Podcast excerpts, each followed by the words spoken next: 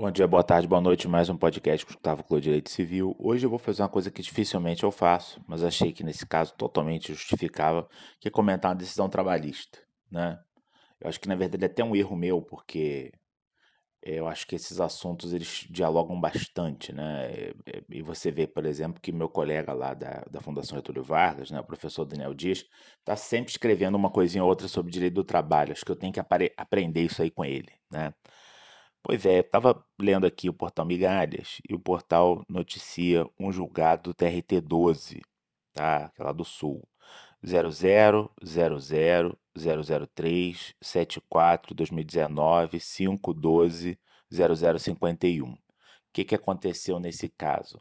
Funcionário é, estava com a bagagem pronta quando foi chamado instantes antes de viajar numa viagem comemorativa do grupo de trabalho foi dispensado por justa causa.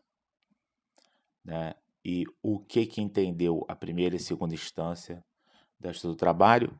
Que essa situação configura dano moral. E a alegação do empregador é que a dispensa foi sem justa causa, paguei todos os direitos da rescisão trabalhista, não fiz nada de errado, tenho direito de dispensar o funcionário a hora que eu quiser. E primeira e segunda instância da Justiça do Trabalho estão dizendo não, isso daí expôs o funcionário a um constrangimento.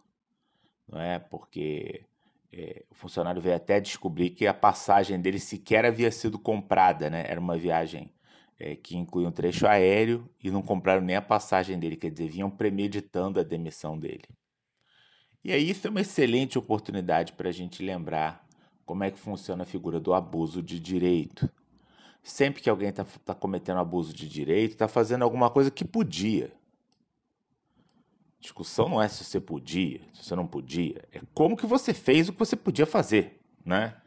Então, quando alguém se vale de um direito que tem para exercê-lo de uma maneira que contraria algum aspecto econômico, social, moral, a gente está falando da figura do abuso de direito. Né? Então, alegar que fez algo que podia ter feito jamais vai afastar a ideia de abuso de direito. Existindo uma série de polêmicas sobre esse assunto, o legislador brasileiro, lá no Código Civil, optou por reconhecer no abuso de direito uma forma de ato ilícito. Né? Pode ficar aqui fazendo debates, seminários para discutir se ele fez bem ou se ele fez mal. Mas, ao fazer isso, sem sombra de dúvida, abre a porta para que, sempre que configurado o abuso de direito, ou seja, que alguém exerceu um direito de um jeito que prejudicou a sociedade, alguém num aspecto econômico, social, moral, né, podia ter exercido de outras maneiras, maneiras que não gerassem, gerassem gravosidade nenhuma, nem prejudicassem ninguém né? Sempre que isso ficar configurado, a gente vai poder falar em dano patrimonial, dano moral, porque o ato ilícito vai estar ali. Nesse caso, né, quando a gente pensa em conduta errada, pô, qual seria a conduta certa? A conduta certa seria demitir o sujeito uma semana antes, pô, não deixar ele fazer mala, se apresentar para embarque, sofrer constrangimento na frente de todos os colegas, porque possivelmente a chefia sabia dessa situação, mas muitos colegas talvez não soubessem. Né? De qualquer maneira, se todos soubessem menos ele, também seria um constrangimento, né? Porque ele ficaria com a sensação de que, de que eu sou o trouxa, né? De que eu sou o iludido.